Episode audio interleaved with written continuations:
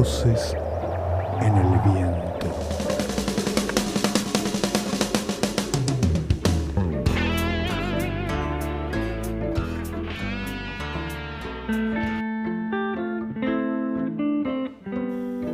De árbol a árbol.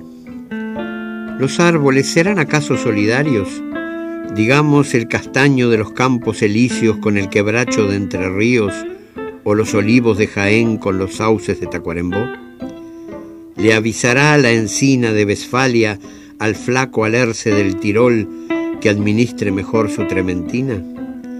¿Y el caucho de Pará o el baobab en las márgenes del Cuanza provocarán al fin la verde angustia de aquel ciprés de la misión Dolores que cabeceaba en Frisco, California? ¿Se sentirá el ombú en su pampa de rocío, casi un hermano de la ceiba antillana? Los de este parque o aquella floresta se dirán copa a copa que el muérdago, otrora tan sagrado entre los galos, ahora es apenas un parásito con chupadores corticales.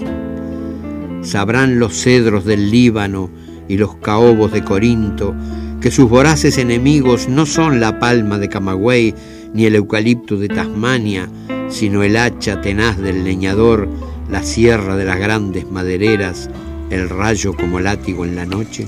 Yo, nativo de este monte, de estas tierras, pierdo mi historia, mi cultura, mi identidad, cuando el bosque ya no está.